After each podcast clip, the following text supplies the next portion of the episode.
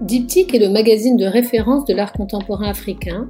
Il est produit, publié et imprimé à Casablanca au Maroc. Avec ce podcast, nous souhaitons vous donner accès aux personnalités qui animent la scène artistique africaine et marocaine, des artistes aux galeristes en passant par les curateurs et commissaires d'exposition. Ce podcast vous est offert avec le soutien du groupe Maroc Télécom, partenaire de l'art et de la création.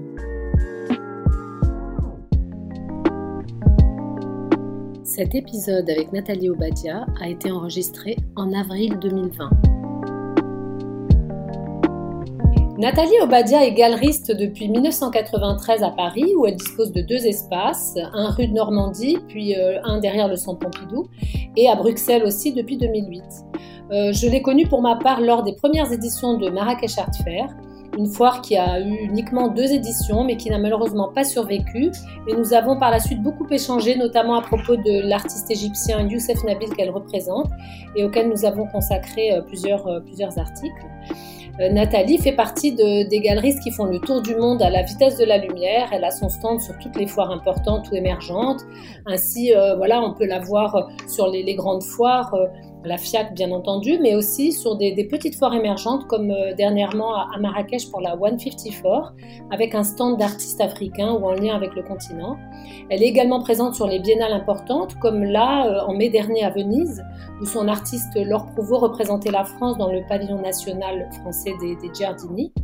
Depuis 2015, Nathalie Obadia est chargée de cours à Sciences Po pour, le master marketing et communication euh, autour du, marché de l'art contemporain. Et récemment, euh, elle a publié un ouvrage que j'ai lu d'une traite lors du trajet justement pour la Biennale de Venise, euh, où je me rendais pour un, un reportage sur les pavillons africains. L'ouvrage s'intitule Géopolitique de l'art contemporain, édité au Cavalier Bleu. Un livre vraiment passionnant euh, dont, euh, sur lequel on reviendra pendant cet entretien.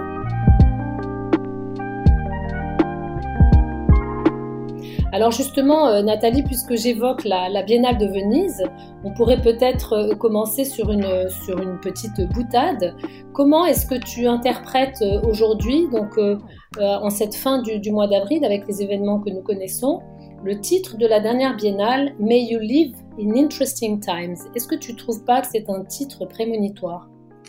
Oui, tout à fait. C'est tout à fait prémonitoire euh, et j'en parle d'ailleurs euh, avec mes collègues ou avec les collectionneurs ou les, artistes que j'ai très régulièrement au téléphone euh, depuis ces, cinq semaines de confinement.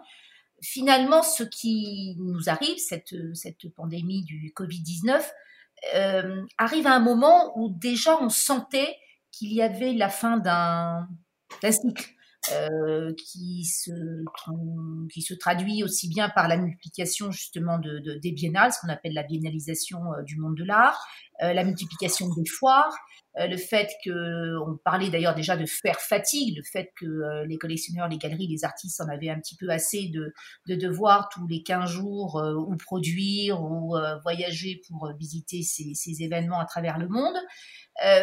on sentait qu'il y avait une espèce de gêne, voilà, par rapport à cette espèce de, de, course.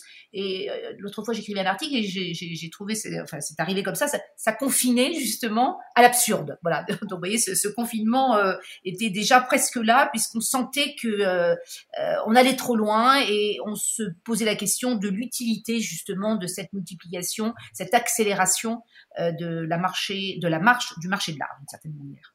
Donc, en somme, un monde excessif euh, on, en était à combien de, foires annuelles là?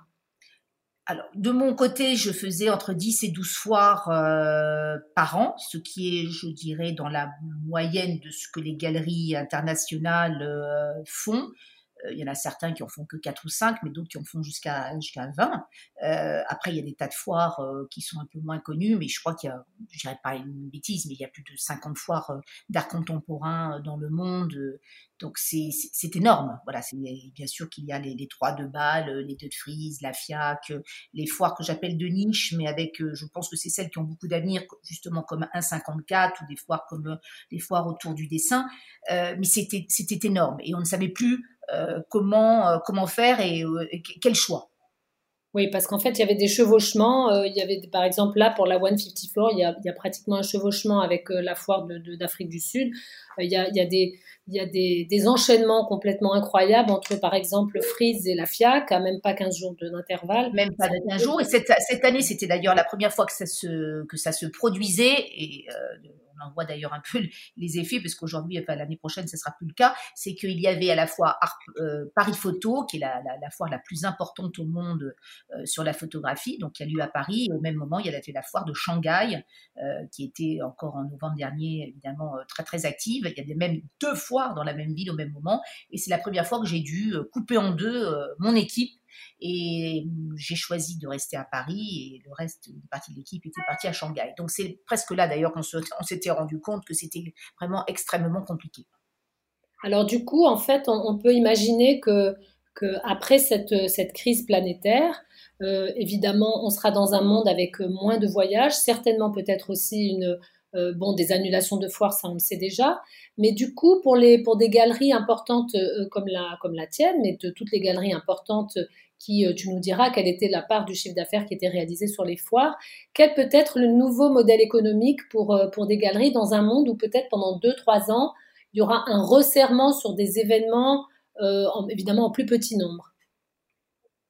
Alors, tu, as tout à fait raison de dire que peut-être deux ou trois ans, peut-être moins d'ailleurs. Après, peut-être, je ne sais pas. moi, je ne pense pas que le, principe même de la mondialisation soit remis euh, en cause, parce qu'on va pas, on ne va pas reculer par rapport à un certain progrès. Euh, les avions ne vont pas toujours s'arrêter, euh, les, personnes ne vont pas s'arrêter non plus de voyager. Euh, puis l'art, par définition, est quand même aujourd'hui complètement international.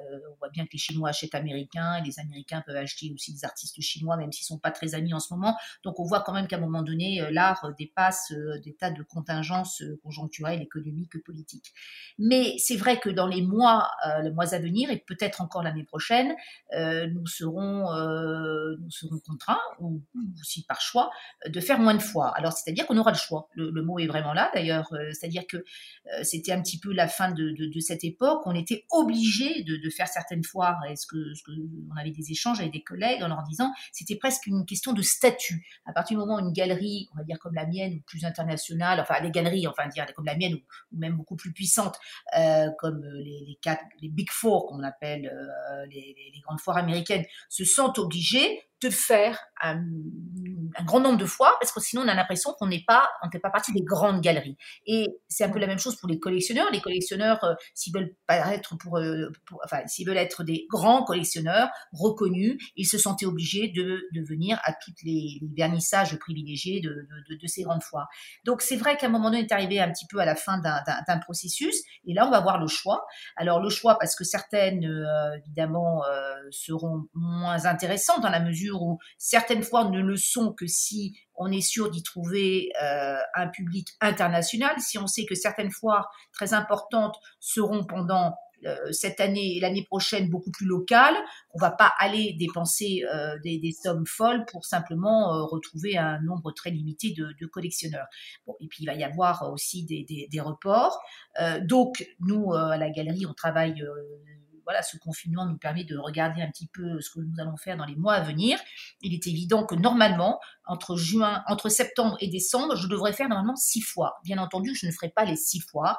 Et là, justement, je suis en train de regarder lesquels je dois faire, les, pour, si, tu veux, rester euh, euh, la galerie que, nous sommes, mais aussi pour ne pas perdre de l'argent. Donc, euh, à un moment donné, je vais peut-être me dire que c'est plutôt les foires locales que je vais privilégier, dans la mesure où les collectionneurs vont moins voyager, donc ils vont peut-être venir nous voir beaucoup plus facilement dans les foires de leur propre pays. Est-ce qu'il faut, ça vaut la peine aujourd'hui d'aller très loin? Est-ce que ça vaut la peine d'aller à Shanghai cette année, alors que le pays traverse une grande crise, alors que les pays limitrophes que sont la Corée, Singapour, euh, euh, ou le Japon n'auront certainement pas envie, pour différentes raisons, d'aller euh, rendre visite à la foire de Shanghai. Voilà, c'est autant de raisons qui sont pour le coup très géopolitiques. C'est-à-dire qu'il ne faut pas simplement regarder le marché comme ça, mais il faut essayer de comprendre comment les autres pays vont réagir et comment la population va réagir, la population de collectionneurs évidemment, va réagir à, cette pandémie et aux conséquences de cette pandémie. Mais alors justement, d'après toi, dans cette nouvelle configuration, est-ce qu'il y aura des perdants, des gagnants si on considère la grande infrastructure de, l'art contemporain, les foires, les musées, les galeries, les artistes évidemment, les critiques, les maisons de vente, les magazines. D'après toi, quels seront les, peut-être les, perdants, les gagnants de cette, de cette crise? C'est très difficile de dire aujourd'hui parce qu'on ne connaît pas Peut-être que dans 3-4 mois, on aura ce vaccin, on aura des tests, ça nous permettra de revoyager facilement. Peut-être que ça va prendre beaucoup plus de temps. On nous a préparé, en tout cas, à vivre maintenant avec ce virus. Donc, on sait très bien quand même qu'il y a des voyages qui vont être beaucoup plus difficiles, que peut-être des foires vont être encore annulées parce que c'est quand même euh, très difficile d'accueillir euh, des milliers de personnes dans un, espace, euh, dans un espace clos. donc, effectivement, dans, dans, les six mois, l'année prochaine, il va y avoir une baisse du chiffre global de ce monde de, l'art qui normalement génère plus de 60 milliards euh, de dollars de chiffre d'affaires, euh, euh, comme, on, comme le sait. alors après, les perdants, alors, je dirais que ce ne sera pas forcément nous, les galeries. Bien sûr qu'on aura un chiffre d'affaires qui va être plus bas pendant un moment, mais je suis confiante sur le lieu de la galerie, sur le, lieu, c'est-à-dire sur notre espace. Ces espaces qui finalement avaient été un peu évacués et oubliés au profit justement des biennales, au profit des, foires. Euh, les visiteurs, les conservateurs d'art, les critiques d'art, euh, on les voyait justement qu'au cours de ces foires et on avait du mal à les amener après euh, à la galerie alors qu'on a des espaces magnifiques, on fait des expositions de grande qualité. C'était difficile, voilà. Le fait même qu'aujourd'hui, euh, les collectionneurs, mais aussi les responsables institutionnels et les, critiques d'art vont moins voyager, ils auront aussi moins envie, mais aussi moins de moyens de le faire, euh, forcément que euh, nous, galeristes, c'est notre responsabilité, il faut y travailler dès à présent, et ça va être le cas dans le monde entier, il faut ramener justement ces visiteurs, ces test makers, comme on les appelle d'une certaine manière, toutes ces, ces personnalités influentes que nous ne voyons que sur les foires, il faut les ramener à la galerie, et c'est, je dirais, euh, pour nous, vraiment un, énorme travail à faire et on peut être très très très gagnant euh, euh, pour, les mois à venir. Voilà. Donc alors que c'est vrai que les galeries étaient un petit peu abandonnées. Oui. Alors justement, puisque tu évoquais des petites foires et notamment des foires de dessin, j'ai une question un peu précise sur justement les, formes d'art et, celles qui pourraient peut-être émerger de, de cette nouvelle composante. Et je me demandais si, par le passé, est-ce qu'on était, d'après toi, dans un, marché de l'offre ou de la demande? Est-ce que c'était plutôt euh, les artistes qui avaient euh, des formes d'art à proposer et qui imposaient finalement euh, une voilà plus de dessins, plus de peinture, moins de d'installation, de, de sculpture Ou est-ce qu'on était plutôt dans un marché de la demande? Est-ce que, d'après toi, des grands collectionneurs qui font le marché imposaient finalement plus de telle ou telle forme d'art? Et du coup, je me demandais si, puisqu'on on en a déjà discuté, tu me disais que peut-être que justement euh, ce confinement va, va permettre aux artistes qui ont des qui, qui travaillent vers plus d'autonomie d'être peut-être ceux qui s'en sortiront le mieux, donc plutôt peinture dessin. D'après toi, qu'est-ce qui va se profiler à ce niveau-là? Alors, Qu'est-ce qui va se profiler? Alors, euh, on était dans un dans un marché euh, où euh, la multiplication de ces grands collectionneurs dont tu parles, qui ont, tous à la tête de, enfin la plupart maintenant à la tête de musées ou de fondations privées, la construction de musées dans tous les pays. Je parle de la Chine, même des, pays comme l'Azerbaïdjan ou les pays du Moyen-Orient. On voit bien, je parle même pas des États-Unis, l'Allemagne. Il y a maintenant dans tous les pays du monde, ça fait partie aussi d'un certain statut de soft power, de d'influence, c'est-à-dire que comme un collectionneur, un pays, euh, s'il veut être à un moment donné puissant, doit montrer euh, qu'il est capable justement de, de, mettre en avant sa, sa culture et les arts plastiques, mais aussi d'accueillir des grands musées pour euh, montrer justement qu'il en a qu'il en a les moyens. Alors ceci soit à travers des politiques publiques ou des politiques privées, ça c'est selon. Mais donc forcément que euh, il y a eu un enchaînement. Je dirais que c'est une, offre de la demande. Bien entendu que euh, les marchands nous sommes beaucoup plus euh, enclins à produire des œuvres euh, ambitieuses qui coûtent cher, à montrer sur des grandes foires comme Art and Méthode à Bâle. donc les artistes y répondent aussi, on les incite à le faire parce qu'on sait très bien qu'on a toutes les chances de céder ces œuvres à des musées privés, à des musées publics dans le monde entier, et aussi d'abord parfois de les montrer une première fois dans des biennales, et puis c'est à l'issue justement de, ces expositions institutionnelles sont, euh, que ces œuvres sont acquises après justement par les musées. Donc c'est une espèce d'enchaînement comme ça. Ce qui va, je pense, se passer dans les mois, on va le voir assez rapidement, c'est qu'il va y avoir des artistes euh, qui vont être quand même euh, ennuyés de pouvoir continuer à produire dans la mesure où les ateliers de production qui sont, peuvent être chez eux ou euh, dont ils dépendent sont fermés pour des raisons de confinement. Donc, euh, il va y avoir, je pense à des artistes aussi, je sais pas, Charles Ray, euh, Anish Kapoor, Jeff Koons, pour parler des plus connus. Bien entendu, ils doivent être un peu gênés aujourd'hui de se retrouver avec très très peu d'assistants dans leur atelier et d'être aussi impossible de, de, passer commande dans, dans, dans, des ateliers en France, enfin dans, dans leur pays ou, ailleurs.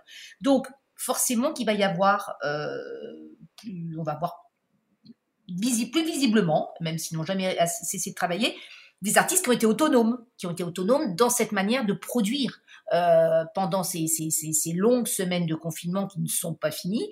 Donc, c'est-à-dire des peintres, ce sont des, dessinateurs, ce sont aussi des sculpteurs. Ben, on va revenir peut-être euh, à, à, une forme plus classique. Ils sont là, mais c'est simplement que dans les foires dont on parlait ou dans certaines biennales, euh, on montrait plutôt des grandes installations, des choses extrêmement spectaculaires, mais qui étaient dépendantes à la fois du financement, mais aussi de la manière de, de, de, de d'entreprise et de savoir-faire. Les transports vont être très compliqués, ils vont être aussi très onéreux. Donc, ce qui va se passer dans les galeries, ça va se passer aussi dans les musées, ça va se passer aussi dans toutes ces, dans toutes ces euh, expositions institutionnelles.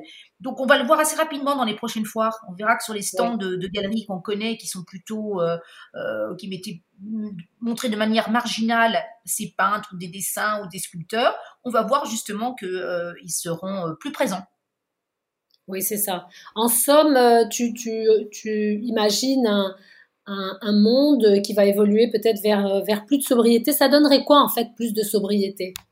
Alors, je ne sais pas si c'est plus sobriété, je ne sais pas si c'est une grande peinture. Alors, je je je sais pas si une grande peinture euh, de, par exemple, de David Hockney, c'est plus sobre qu'une qu'une sculpture, on va dire, euh, voilà, très en bronze poli, finalement, qui est très, qui est qui amène pas vraiment forcément d'émotion, mais qui bon, ça se met en extérieur, ça ne dérange euh, ni aucune religion, ni aucune euh, idées politiques. Bon, voilà, on a vu quand même, euh, enfin moi ça m'a beaucoup gêné ces derniers temps euh, de voir beaucoup d'artistes en train de produire des œuvres qui se vendent assez facilement, mais qui sont effectivement vides de sens, vides de risques aussi de plastique, esthétique, justement parce qu'elles répondent à une, pour le coup, à une demande internationale globale et très uniforme. Donc peut-être que justement on verra euh, plutôt euh, des artistes euh, beaucoup plus libres et pas forcément plus sobres, mais en tout cas plus autonomes par rapport à cet environnement, cette espèce, j'aime pas tellement le mot, mais cet écosystème qui existait, on dira.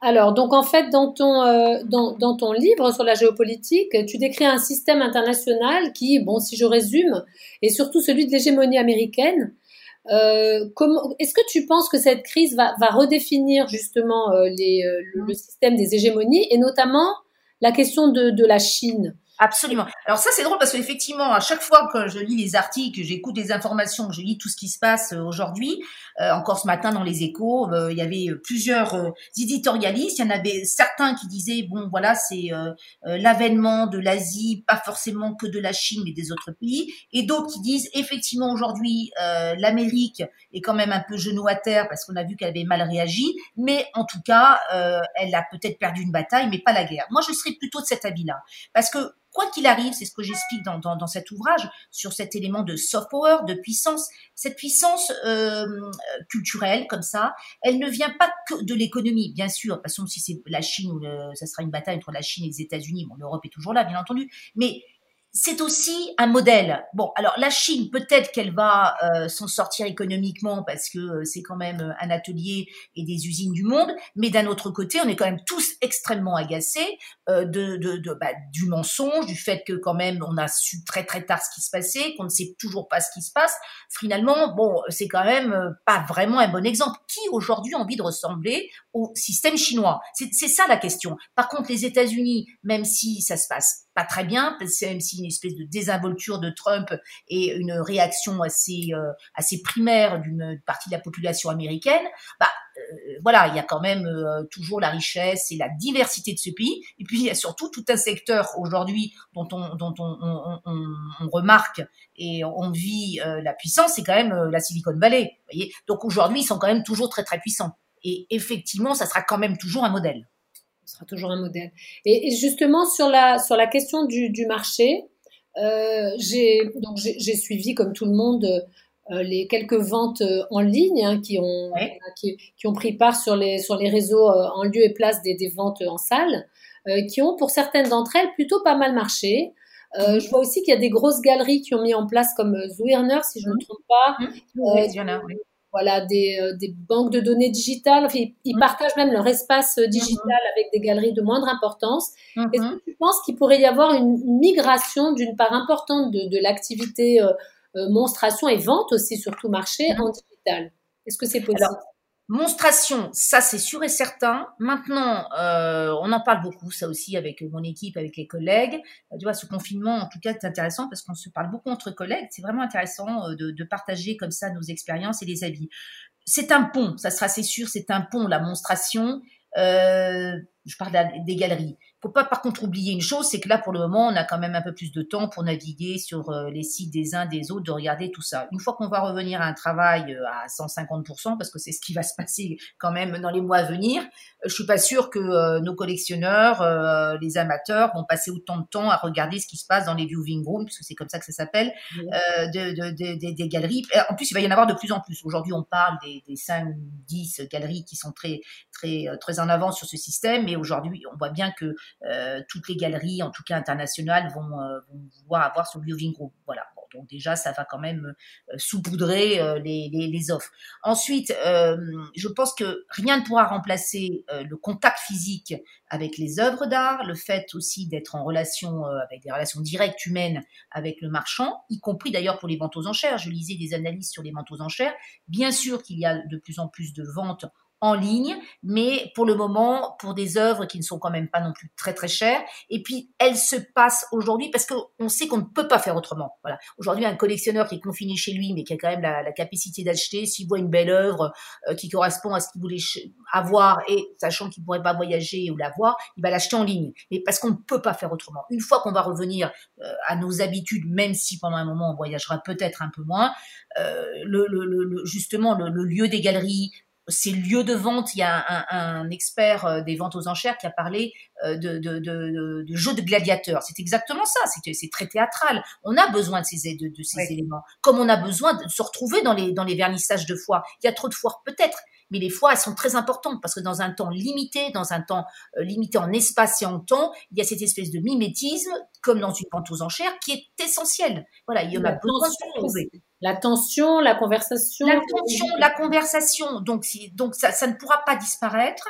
Et les ventes en ligne vont être là un peu pour accompagner, mais regardez, les librairies, euh, elles sont toujours là. Alors bien sûr, il faut qu'elles s'adaptent, on est bien d'accord. Mais il y a quand même euh, le plaisir d'aller dans les librairies, que ce soit la Fnac ou la, la librairie de quartier, pour aller fouiner bah, bon, voilà, il y a Amazon, euh, Fnac est en ligne, mais si la Fnac a toujours ses boutiques pour montrer ses livres, c'est bien quand même qu'il y a un besoin, voilà, de se retrouver de, et, de, et de palper le, le, livre et de, de regarder euh, avec euh, d'autres personnes euh, dans les rayons. Et alors justement, toi qui côtoies euh, donc des, des, collectionneurs, tes propres collectionneurs et ceux qui, qui visitent tes, tes, stands sur les foires, euh, qu'est-ce que tu, comment est-ce que tu euh, analyse ou, euh, ou, perçoit ce que peut être une, une envie d'art et, et l'envie de vivre avec l'art dans des périodes qui ont été les périodes normales d'avant, où les gens donc se recevaient. Bon, il y a une partie évidemment de reconnaissance sociale, il y a une partie de je montre ce que j'ai acheté à des amis. Euh, il y a l'idée aussi de, de, faire savoir euh, sur telle sur, sur, telle foire qu'on a acheté une œuvre onéreuse. Donc il y a, il y a quand même toute une partie, j'ai envie de dire show off, même si c'est pas le terme, euh, dans un monde revenu à plus de sobriété avec moins de contact humain et moins de, de frénésie de déplacement, Qu'est-ce qui va alimenter l'envie d'art et l'envie Alors, ça, c'est, cette question est, est, vraiment fondamentale. Et bon, moi, depuis un, un mois, je, je, je, passe beaucoup de temps à téléphoner à mes collectionneurs, qui sont certains de mes amis. Tout ça, d'abord, c'est très intéressant parce que comme ça, on voit un petit peu comment euh, le monde, euh, je sais pas, c'est intéressant de parler avec des grands avocats, des, des chefs d'entreprise, euh, voilà, savoir un petit peu comment ils vivent tout ça. Alors, ce que tu disais tout à l'heure, bien sûr qu'au départ, il peut y avoir des euh, des, envies d'acheter, de constituer des collections pour des raisons euh, sociales, pour des raisons de statut, toujours ce fameux statut. Euh, en anglais, on appelle ça aussi cette espèce de wall power, dire chez moi j'ai tel tableau d'artistes connus, donc ça fait partie, tu fais partie d'une casse, ça veut dire que on est rentré dans un certain, une certaine catégorie socio-professionnelle, on va dire plus plus plus. Voilà, c'est-à-dire que c'est pas simplement des achats de, de biens de luxe, c'est absolument autre chose. Par contre, à la fin, et déjà c'est toujours ce que dis à mon équipe, quelqu'un peut venir à la galerie et vouloir acheter une œuvre, on va dire pour de mauvaises raisons, c'est-à-dire ces raisons-là, simplement de pour, montrer qu'on peut le faire et pour euh, voilà pour, euh, pour des raisons un peu de show-off comme tu disais. Simplement, nous notre rôle c'est de les amener après à constituer une collection pour de bonnes raisons. Et ces bonnes raisons sont des raisons, euh, on va dire intellectuelles, des raisons voilà de philosophiques ou à un moment donné, savoir acheter de l'art contemporain, c'est aussi savoir musculer ses propres ses propres idées, ses, ses propres voilà idées reçues sur la, la vie, sur la politique, tout ce qu'on veut acheter un artiste afro-américain quand on a au départ des positions, je sais pas, euh, peut-être plus conservatrices, eh bien, ça fait changer, ça fait changer les mentalités. Donc ça, c'est quand même très important. Et aujourd'hui, en téléphonant à ces collectionneurs, j'ai eu plusieurs conversations où ils m'ont dit, franchement, Nathalie, vraiment merci parce que qu'est-ce qu'on est content. On est chez nous, confinés toute la journée. On est vraiment très heureux de vivre avec des œuvres d'art qui sont achetées la galerie ou. C'est pas, c'est pas le sujet. Mais voilà, ils se rendent compte du pouvoir euh, que, que, ça amène, du pouvoir que ça dégage. Euh, c'est-à-dire qu'à un moment donné, ce sont des œuvres d'art, ce sont des grands artistes, ça les fait réfléchir et c'est aussi un moment où ils peuvent lire euh, euh plus, plus attentivement des dossiers qu'on leur envoie. Donc franchement, je crois quand même que ça fait une différence avec certains qui auraient pu le faire, qui l'ont pas fait, puis qui vivent finalement avec quatre murs et soit des, des, photos reproduites ou je sais pas quoi. Enfin, en tout cas, ça, ça fait une différence. Voilà. Et je crois que euh, ces, ces temps de réflexion, vont peut-être, euh, puis c'est arrêt comme ça, peut-être que c'est plutôt le monde du luxe euh, plus qui va qui va être freiné parce qu'au bout d'un moment même pour le reprendre ça va être compliqué. On a quand même tous euh, dans nos sociétés occidentales euh, même euh, maintenant vraiment partout à part on va dire peut-être le continent africain eu accès à ce luxe d'une manière vraiment très excessive. Ça ça va être plus compliqué de redémarrer. Par contre je pense que l'art c'est peut-être quelque chose justement dont on va se rendre compte de la puissance que ça amène intellectuellement dans dans dans, dans la vie. Voilà. Donc je suis plutôt confiante sur le long terme. Donc finalement il y a peut-être là un champ à investir sur, euh, comme tu dis, peut-être euh, recapitaliser aussi sur les collectionneurs euh, qui sont déjà, voilà, qui sont déjà bien installés pour finalement, comment dire, réinjecter du sens. Réinjecter du sens. Voilà. Alors, il y a, ces, ces, seniors, on va dire ces collectionneurs seniors qui, qui l'ont déjà pratiqué, mais ce sont des très bons exemples pour la génération euh, nouvelle, euh, que sont les, 40, les, les, gens de 40 ans aujourd'hui, les trentenaires, les quarantenaires qui commencent à, à collectionner. Et alors là où c'est important, c'est que ces différentes générations de collectionneurs se retrouvent notamment dans les sociétés d'amis de musées. Bon, en France, on était un petit peu en retard, mais de plus en plus maintenant euh, dans les grands musées français, euh, il y a des sociétés de musées de plus en plus actives. Et je vois qu'il y a un effet d'entraînement où à un moment donné, justement, l'expérience de grands collectionneurs euh, maintenant arrivés euh, à vraiment à la fin de à la fin à leur fin de collection d'une certaine manière ont donné envie à des plus jeunes de de de de, de faire le, même chemin. Et ça c'est cet effet d'entraînement c'est d'ailleurs pour cela que la scène française est de plus en plus active euh, parce que justement euh, cela manquait et aujourd'hui de très fréquemment, euh, on va dire, surtout à Paris évidemment, mais aussi parfois en région, une, une société de, de, de, personnes aisées qui ont pu accéder voilà, à un certain confort, commencent à, à, à collectionner et sont euh, très facilement euh, entraînés à, à aussi euh, entrer dans ces sociétés d'amis et ça fait beaucoup de, beaucoup de bien, juste dire, à la scène, à la scène française. Oui, c'est vrai que ça, ça alimente aussi les scènes internationales. Nous, on a été pas mal en relation avec avec les cellules d'acquisition, les amis du Centre Pompidou, cellules d'acquisition pour l'Afrique notamment, c'est vrai qu'ils sont excessivement actifs. Hein. Voilà, exactement. Et ça, ça a beaucoup changé. Euh, ça, les, ça, ça permet une gymnastique aussi intellectuelle, de curiosité, euh, qui, qui, qui, est vraiment, euh, vraiment très positive. Et donc, alors, on parlait donc de, des acquisitions en période troublée, donc du digital, ou bien des acquisitions, peut-être des projets d'acquisition qui seront nourris pour plus tard en, en présentiel. Est-ce que tu as eu l'impression que pendant cette période, certains euh, grands artistes déjà reconnus qui, qui, étaient lancés dans des, dans des carrières très importantes avec des présences à Venise, avec des, des signatures pour des grandes expos dans des grands musées internationaux. Est-ce que tu as une impression qu'il pouvait y avoir des acquisitions comme des valeurs refuges pour ces artistes-là? Est-ce que tu penses que c'est que l'achat d'art en ce moment, à un moment où on ne sait pas pour le futur quelles seront peut-être les euh, comment se porteront les économies euh, mondiales, est-ce que tu penses que l'achat d'art important peut être une, un placement, une valeur refuge bah, oui, dans, alors pour les personnes qui peuvent le faire, il est évident que euh, ça fait partie aujourd'hui du patrimoine. Hein.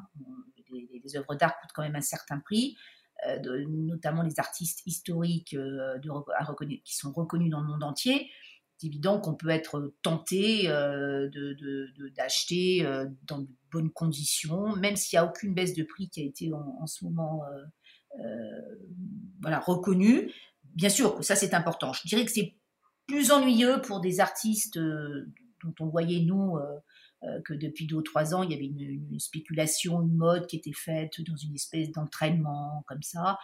Il va y avoir là quand même des, corrections. Donc je dirais qu'aujourd'hui, il est important d'acheter des artistes déjà très reconnus dans les musées euh, par les, prix des ventes aux qui sont dans des galeries très sérieuses depuis longtemps, des artistes plus jeunes à des prix tout à fait corrects. Il est évident que la période de crise ou de, réflexion que nous allons vivre dans, les mois à venir n'est pas celle justement qui est propice au marché de spéculation et d'entraînement très rapide, ça c'est sûr.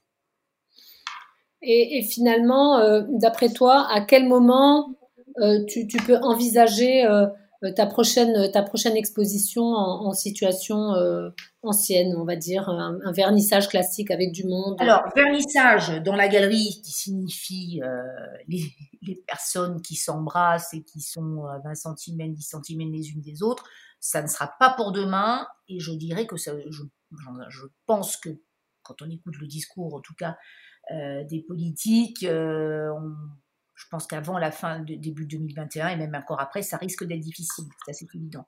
Par contre, on va pouvoir, et ça je milite euh, dans ce sens avec euh, un certain nombre de mes collègues à Paris, on va pouvoir ouvrir nos galeries euh, à partir de la mi-mai, puisque voilà, nous ne sommes ni des bars, ni des restaurants, ni des musées, puisque ceux-là sont toujours condamnés à rester fermés malheureusement. Donc on va pouvoir recommencer à travailler avec une partie de l'équipe en télétravail, une autre à la galerie. On va pouvoir recommencer à, accueillir des, collectionneurs, des amateurs à la galerie avec toutes les précautions euh, que cela nécessite, c'est-à-dire un nombre limité selon les espaces, avec euh, euh, des désinfectants à l'entrée des espaces de, de galeries, bien entendu. Et moi, je milite aussi pour qu'il y ait une espèce d'ouverture début juillet de manière très fluide dans tous les quartiers de, Paris, en expliquant bien que c'est une manière de nous visiter et qui tient compte de toutes les restrictions sanitaires pour montrer que nous sommes des galeries, des entrepreneurs, qu'on est là aussi pour montrer nos artistes, parce que bon, il s'agit de vendre nos collectionneurs, mais il s'agit surtout de faire, de continuer à vendre pour que nos artistes puissent continuer à vivre et continuer à produire. Donc ça, c'est quand même, euh, l'actif de la, galerie, ce sont quand même, euh, ce sont bien sûr nos, artistes. Donc, plus tôt on peut accueillir des collectionneurs, plus tôt euh, on peut évidemment recommencer à vendre, même si on ne retrouve pas les chiffres d'affaires, bien entendu, de, de 2019. Voilà. Donc ça, c'est quand même extrêmement important. Et donc, on, travaille pour que voilà, cette réouverture de galerie de manière plus officielle se fasse début juillet. Début juillet.